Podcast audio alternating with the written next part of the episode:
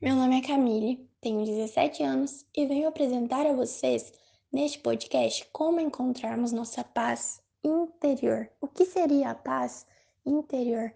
Seria estarmos em paz com nós mesmos, seria compreendermos que a vida não é formada somente por dias bons, mas como também por dias ruins, e entendermos que ambos são necessários para o nosso crescimento, tanto emocional quanto mental. Para encontrarmos nossa paz interior, é necessário ainda mantermos e sermos positivos. Apesar de nossas expectativas de vida, apesar de nos decepcionarmos, devemos sempre manter nossa paz de espírito, sempre consciente de que a vida é como ela é.